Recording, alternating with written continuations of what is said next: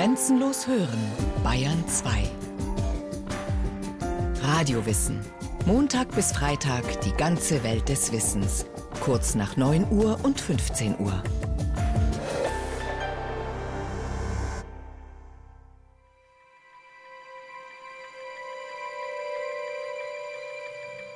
Guten Abend, meine Damen und Herren. Präsident Nixon tritt zurück.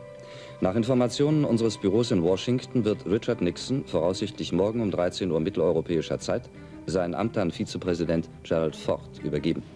Ford wird dann der Die Tagesschau vom 8. August 1974. Eine historische Ausgabe an einem historischen Tag. Amerika in Aufruhr. Zum ersten Mal in der Geschichte der Vereinigten Staaten tritt ein Präsident von seinem Amt zurück. Richard Nixon ist endgültig über die Watergate-Affäre gestürzt. Der Tagesschaubericht des Korrespondenten zeigt, wie aufgeladen die Stimmung in Washington war. Diese Mitteilung beendet 70 Stunden chaotischer und sich ständig widersprechender Informationen über die nächsten Ereignisse, die begonnen hatten am Montagnachmittag mit dem Eingeständnis des Präsidenten, dass er alles gewusst und die Vertuschungsaktion der Watergate-Affäre persönlich geleitet habe. Danach war die Basis seines Vertrauens und damit seiner Macht nicht nur in der Öffentlichkeit, sondern auch im Kongress völlig zusammengebrochen. Watergate, ein unbedeutender drittklassiger Einbruch. Nichts weiter. So spielt die Nixon-Administration die Affäre zu Beginn herunter. Doch dieser drittklassige Einbruch wird sich zu einem der größten politischen Skandale des 20. Jahrhunderts entwickeln. Schweigegelder, Abhöranlagen, geheime Informanten, Vertuschung, Enthüllungen, Entlassungen, Verurteilungen, ein Amtsenthebungsverfahren und schließlich der Rücktritt des Präsidenten. Die Watergate-Affäre hat das politische System der USA verändert. Ein System, das Stefan Bierling, Professor für internationale Politik und transatlantische Beziehungen an der Universität Regensburg, genau kennt. Watergate war natürlich schon ein massiver Schlag. Amerika war ja schon angeschlagen, erstens durch äh, die großen Rassenunruhen in den späten 60er Jahren, durch den Vietnamkrieg und die Proteste, die sehr polarisiert haben. Und jetzt kommt obendrauf noch ein Präsident, der sich als Crook, als Schurke quasi herausstellt und seinen Hut nehmen muss. Das war ein dreifacher Tiefschlag für die USA und hat natürlich das politische System schon verändert. Es ist etwas zynischer geworden diese Aura, die die Präsidenten umgab, dass sie quasi nicht nur Regierungschefs und oberste Heeresführer sind, sondern auch sowas wie äh, ja, das kollektive Gewissen der Nation und der Hohepriester der Nation, das ist angeschlagen gewesen. Ich habe das amerikanische Volk enttäuscht und ich muss diese Last für den Rest meines Lebens tragen. Eine Einsicht, die Nixon in einem Interview erst einige Jahre nach seinem Rücktritt der Öffentlichkeit gestanden hat. Worte der Reue, die ihn allerdings nicht rehabilitiert haben. Bis heute gilt Richard Nixon als Inbegriff des egozentrischen Politikers, der die Macht des Amtes rücksichtslos missbraucht für die eigenen Interessen. Und er gilt als einer der unbeliebtesten US-Präsidenten überhaupt. Nun, er ist der einzige Präsident, der wegen einer Affäre im Amt zurücktreten musste in 230 Jahren amerikanischer Geschichte. Und das wirft ihn natürlich schon auf den Boden sozusagen, auf den Bodensatz schon fast dieser Rankings. Und da ist auch viel dran. Er war paranoid, er war in seinen letzten Amtsjahren wirklich rachsüchtig. Es gab so eine Enemies List, wo er seine Feinde mehr oder weniger verfolgte, nicht immer physisch, aber er hatte doch zumindest eine ganze Reihe an Leuten, äh, mit denen er überhaupt nicht konnte und die er ins politische Aus auch manövrieren wollte.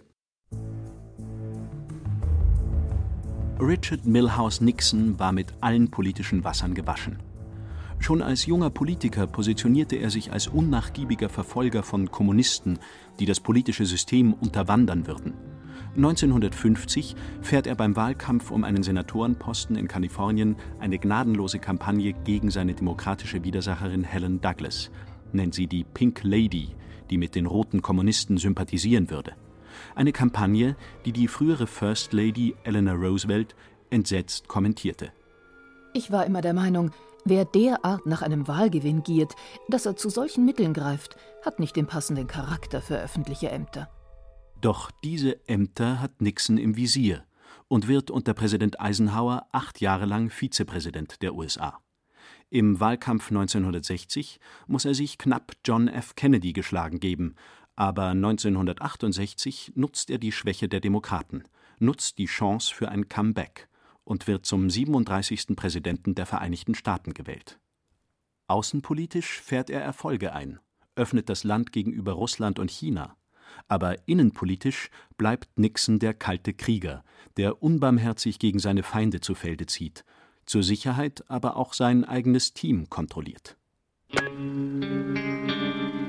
Er hat ja viele Gespräche mitschneiden lassen im Oval Office in seinem Amtszimmer mit einer Maschine, einem Selbstaufnahmegerät, das schon Kennedy etabliert hatte, das dann Johnson auch genutzt hatte. Bei ihm war es dann voice activated, das heißt, man musste gar nicht mehr anstellen, um irgendwelche Gespräche mitzuschneiden, sondern äh, es wurde automatisch aktiviert. Damals primär auch ein Gedanke für die Memoiren, irgendwas Verwertbares zu haben. Bei Nixon war es dann schon stärker so, dass er einfach äh, seine Gespräche aufgezeichnet haben wollte, um im Grunde auch mit seinen Ministern und seinen Beratern die Oberhand zu haben. Und auf diesen Bändern stellte sich dann später raus, was sehr viel inkriminierendes Material, das im Grunde ihm später den Kopf gekostet hat. Hello. General Haig, sir. Ready. Hello. Yes, sir. How, uh, what about the casualties, Leslie? You got the figure yet? 13. Juni 1971. Präsident Nixon sitzt im Oval Office des Weißen Hauses und telefoniert mit dem stellvertretenden nationalen Sicherheitsberater Alexander Haig. Und der erzählt hocherzürnt, New York Times expose of the most highly classified documents of the war. Diese gottverdammte New York Times veröffentlicht streng geheime Dokumente über den Krieg. Die Zeitung druckt die sogenannten Pentagon-Papiere die Kriegspläne der USA in Vietnam, Originaldokumente mit höchster Geheimhaltungsstufe aus dem Verteidigungsministerium. Ein Beamter des Ministeriums, Daniel Ellsberg, hatte sie an die Presse weitergegeben. Ein Leck in der Regierung also. Und um künftig solche Lecks zu stopfen und das Privatleben von Nixon-Kritikern und politischen Gegnern auszuforschen, beschließt die Nixon-Administration, eine sogenannte Klempner-Truppe zu bilden – der Präsident ist an diesem Beschluss nicht persönlich beteiligt, aber seine engsten Berater Bob Holdeman und John Ehrlichman. Die Klempner selbst sind vor allem CIA-Agenten mit Verbindungen zum Weißen Haus und zum Komitee zur Wiederwahl des Präsidenten. An der Spitze der Klempner stehen Howard Hunt und Gordon Liddy. Hunt war als CIA-Spion 1961 beteiligt an der misslungenen Kuba-Invasion in der Schweinebucht. Ein Mann, ideal für jede Art von Undercover-Einsätzen, einer, der immer schon am Rande oder außerhalb der Legalität gearbeitet hat. Ebenso Liddy, ein ehemaliger FBI-Agent. Beide versuchen, Daniel Ellsberg in den Schmutz zu ziehen, brechen sogar in die Praxis von Ellsbergs Psychiater ein, um an die Krankenakten zu kommen. Sie finden nichts. Doch der Termin für Nixons Wiederwahl rückt näher und die Klempner-Truppe wird nervöser. Washington, D.C. Es ist der 28. Mai 1972, ein knappes halbes Jahr vor der Präsidentschaftswahl. In dieser Nacht treffen sich fünf Männer vor dem Watergate-Gebäudekomplex luxuriöse Hotel- und Apartmentanlagen für die Reichen und politisch Mächtigen. Hier, im sechsten Stock, hat das Demokratische Nationalkomitee Büroräume als Hauptquartier gemietet. Hier werden die Klempner einbrechen. Sie warten bis halb zwei Uhr nachts. Dann verschaffen sie sich Zutritt zu den Büros, fotografieren Dokumente und verwanzen zwei Telefone. Doch die Mission ist ein Fehlschlag. Die fotografierten Dokumente sind unbedeutend und, schlimmer noch, eine der Wanzen ist defekt. Drei Wochen nach dem Einbruch, am 17. Juni 1972, versammeln Hunt und Liddy ihr Team erneut am Watergate Hotel. Um 1 Uhr morgens verlässt der letzte Mitarbeiter der Demokraten das Büro. Die Klempner kommen durch die Tiefgarage ins Gebäude. Der Schlosser der Truppe öffnet die Tür zum Treppenhaus. Ein anderer arretiert mit Klebeband den Türschnapper, damit er nicht einrastet. Dann gehen die Männer hinauf in den sechsten Stock. 1.50 Uhr. Ein Wachmann entdeckt das Klebeband an der Tür zum Treppenhaus. Er verständigt sofort die Polizei. Eine Zivilstreife kommt und nimmt die fünf Männer im Büro der Demokraten fest. Liddy und Hunt, die vor dem Watergate-Gebäudekomplex warten, können unbemerkt entkommen. Am nächsten Morgen sollen zwei Reporter der Washington Post über den Einbruch recherchieren. Bob Woodward und Carl Bernstein. Schnell bringen sie den Einbruch mit dem Komitee zur Wiederwahl des Präsidenten in Verbindung, denn einer der Festgenommenen ist James McCord, der Sicherheitschef des Komitees. Von einem befreundeten Polizeireporter bekommen Woodward und Bernstein einen Tipp. Bei den Einbrechern sind Adressbücher gefunden worden, zusammen mit einem Scheck von einem gewissen Howard Hunt. Und Hunts Kontakte stünden im Adressbuch neben der Abkürzung WH, was nur eines bedeuten kann: Weißes Haus. Woodward macht Hunt nach langem Herumtelefonieren ausfindig und stellt ihm die Frage: Warum steht Ihr Name im Adressbuch eines der Watergate-Einbrecher? Hunt antwortet nur: Oh mein Gott! und legt auf. Bob Woodward und Carl Bernstein recherchieren weiter, gegen alle Widerstände. Mit Rückendeckung der Washington Post erscheinen regelmäßig Artikel des Journalistenduos, oft auf der Titelseite der Post. Viele andere Medien lassen die Watergate-Geschichte aber fallen, erst recht als Richard Nixon im November 1972 mit überragender Mehrheit wiedergewählt wird. Ein Erdrutschsieg. 49 von 50 Bundesstaaten kann Nixon gewinnen. Doch Woodward und Bernstein bleiben hartnäckig, klingeln spät abends an Türen und wühlen sich durch das Dickicht aus Schweigegeldern, geheimen Wahlkampffonds und Ermittlungen, die von diversen Seiten behindert werden. Woodward hat einen wichtigen Verbündeten auf seiner Seite, den stellvertretenden FBI-Direktor Mark Feld. Seit vielen Jahren kennt er Feld als vertrauenswürdigen Informanten. Nun, im Watergate-Chaos, wird er zu einer der wichtigsten geheimen Quellen über die zahlreichen Verstrickungen der Mitglieder des Komitees zur Wiederwahl des Präsidenten. Hochbrisante Informationen – Daher verabredet sich Woodward spät abends mit Feld und tut alles, um mögliche Verfolger abzuschütteln. Er wechselt mehrfach die Taxis auf dem Weg zum Treffpunkt einer Tiefgarage. Und er steht zu seinem Schwur, niemals Felds Namen zu verraten. Auch gegenüber der Washington Post weigert sich Woodward, den Namen seiner anonymen Quelle zu offenbaren, die berühmt wird unter dem Decknamen Deep Throat – in Anspielung auf einen berüchtigten US-Pornofilm der frühen 70er Jahre. Jahrzehntelang wird über die Identität von Deep Throat spekuliert. Erst 2005 geht Mark Feld im Alter von 91 Jahren an die Öffentlichkeit und bestätigt: Ja, ich war Deep Throat. 1973 gewinnt die Washington Post für die Watergate-Berichterstattung den Pulitzer-Preis. Woodward und Bernstein veröffentlichen ihre Recherchen in ihrem Buch All the President's Men, das über Nacht zum Bestseller wird und die Frage aufwirft: Was hat der Präsident gewusst und wann hat er es gewusst? An der Popularität der beiden Reporter, die Generationen von Journalistenschülern beeinflussen sollten, hatte auch Hollywood seinen entscheidenden Anteil. Woodward und Bernstein wurden in Die Unbestechlichen der Verfilmung ihrer Recherchearbeit mit Robert Redford und Dustin Hoffman zu furchtlosen Helden, zu Kämpfern für die Wahrheit und die Grundfesten unserer Demokratie. Eine Mischung aus Fakt und Fiktion, deren Rolle im Watergate-Mythos entscheidend ist, findet Professor Stefan Bierling von der Uni Regensburg.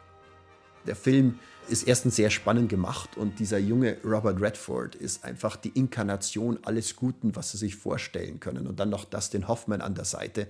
Da werden die Fronten zwischen Gut und Böse, zwischen richtig und falsch in den Personen nochmal so klar, dass äh, das natürlich einen großen Beitrag geleistet hat, im Grunde diese Watergate-Affäre auch zu popularisieren und bis heute auch am Leben zu halten. Während Woodward und Bernstein als Lichtgestalten dastehen, rutscht Nixon immer tiefer in die Rolle des Übeltäters ab, der das Land in den Abgrund reißt. Er wird zum idealen Ziel für Karikaturisten, die den Präsidenten mit eingesunkenen Augen, baumelndem Unterkiefer und einer buckligen Körperhaltung in immer absurderen Vertuschungsszenerien zeigen. Good evening. I want to talk to you tonight from my heart on a subject of deep concern to every American. 30. April 1973. Nachdem immer mehr Details über die Einsätze der Klempner bekannt werden, muss Nixon in der Fernsehansprache die Entlassung seiner engsten Mitarbeiter Bob Holdeman und John Ehrlichman verkünden. Danach ruft er Bob Holdeman persönlich an. Hallo John, ich weiß, das ist hart für Sie und den Rest. Aber verdammt nochmal, ich werde dieses Hurenstück Watergate nie mehr diskutieren. Nie, nie, nie, nie.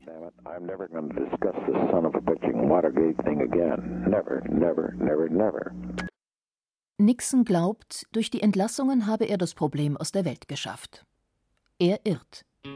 Der Senat richtet einen Untersuchungsausschuss ein, vor dem die engsten Mitarbeiter Nixons aussagen müssen.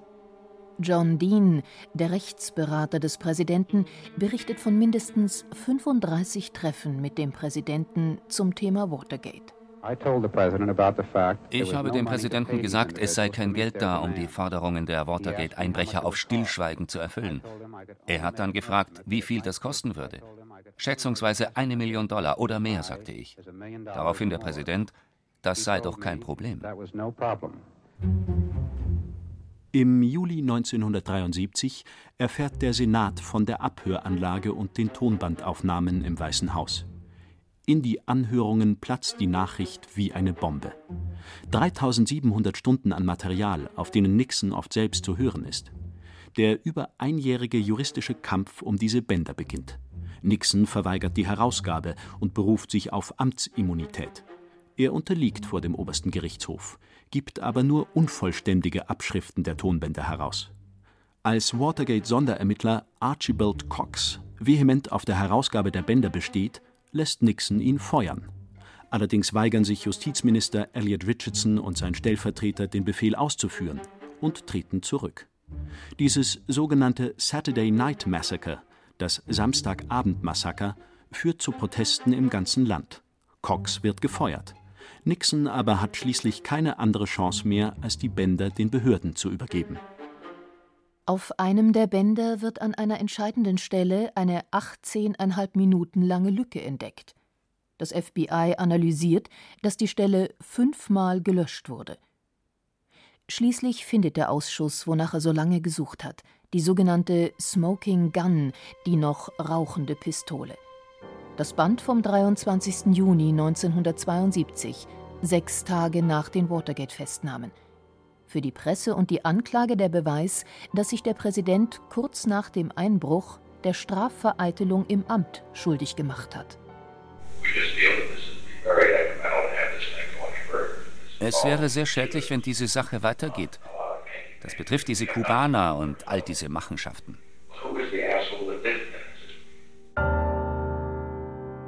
Nixon sagt seinem damaligen Stabschef Haldeman, eine Untersuchung des FBI würde die Einbrecher entlarven. Dann fordert er Haldeman auf, er solle den CIA-Chef überreden, die FBI-Ermittlungen mit falschen Angaben zu stoppen. Der Präsident der Vereinigten Staaten weist seinen Stabschef an, die Watergate-Ermittlung zu behindern. Ein klarer Verstoß gegen das Gesetz. 27. Juli 1974 der Justizausschuss des Repräsentantenhauses erhebt Anklage gegen den Präsidenten. Gegen Nixon läuft ein Verfahren zur Amtsenthebung wegen Strafvereitelung im Amt, Missbrauch von Bundesbehörden und Missachtung der verfassungsgemäßen Rechte des Kongresses. Selbst die treuesten Nixon-Anhänger bei den Republikanern rücken nun von ihm ab. Das Ende ist unausweichlich. I shall resign the presidency effective at noon tomorrow. Am 8. August kündigt Nixon in der Rede an die Nation seinen Rücktritt an. Am 9. August übergibt er das Amt an Gerald Ford, der ihm ein Generalpardon für alle eventuellen Straftaten ausstellt. Seit Watergate wird das Anhängsel Gate inflationär für Politikskandale jeglicher Art verwendet. Bill Clintons Affäre mit Monika Lewinsky wurde zu Monica Gate. Ronald Reagans Iran-Contra-Affäre bekam das Label Irangate verpasst. Doch weder Clinton noch Reagan mussten von ihren Ämtern zurücktreten. Die Politik hat, glaube ich, eher gelernt, vorsichtiger zu agieren. Also sowas wie Watergate haben wir in der Dimension nie mehr erlebt. Da verblassen die Affären, selbst diese Iran-Contra-Affäre von Reagan, äh, wo Reagan gelernt hat, im Grunde mit Krisen richtig umzugehen. Er hat nämlich von vornherein, als das rauskam und was von der Dimension eigentlich äh, dramatischer als Watergate hätte sein können, er hat sofort einen Untersuchungsausschuss eingesetzt, äh, er hat seine Akten zugänglich gemacht und er hat im Grunde damit diese Transparenz geschaffen, die ihm im letzten dann im Amt gehalten hat. Das hätte auch anders ausgehen können. Was bleibt von Watergate? Der Rücktritt eines zwielichtigen US-Präsidenten? Der Sieg der demokratischen Mächte über kriminelle, ungesetzliche Auswüchse innerhalb der Regierung? Für den Regensburger Professor für internationale Politik, Stefan Bierling, ist es vor allem der Mythos rund um Watergate, der diese Mutter aller Affären bis heute so faszinierend macht. Der Mythos ist im letzten, dass sich ein System wie die USA selbst reinigen kann. Das heißt, durch investigativen Journalismus, den es vorher ein bisschen gab, aber der seinen Durchbruch mit den Recherchen dieser beiden Washington Post-Reporter hatte, dass diese vierte Gewalt wirklich Politik massivst beeinflusst und im letzten das Material bereitstellt, dass ein Präsident stürzt. Da ist sehr, sehr viel dran und davon leitet im Grunde vor allem die Qualitätspresse bis heute ihren investigativen Anspruch ab. Da gibt es kein Zurück mehr. Sie hörten Watergate. Ein Skandal erschüttert die USA von Florian Kummert. Es sprachen Julia Fischer, Thomas Birnstiel und Friedrich Schloffer. Ton und Technik Christiane Gerhäuser-Kamp. Regie Susi Weichselbaumer. Eine Sendung von Radio Wissen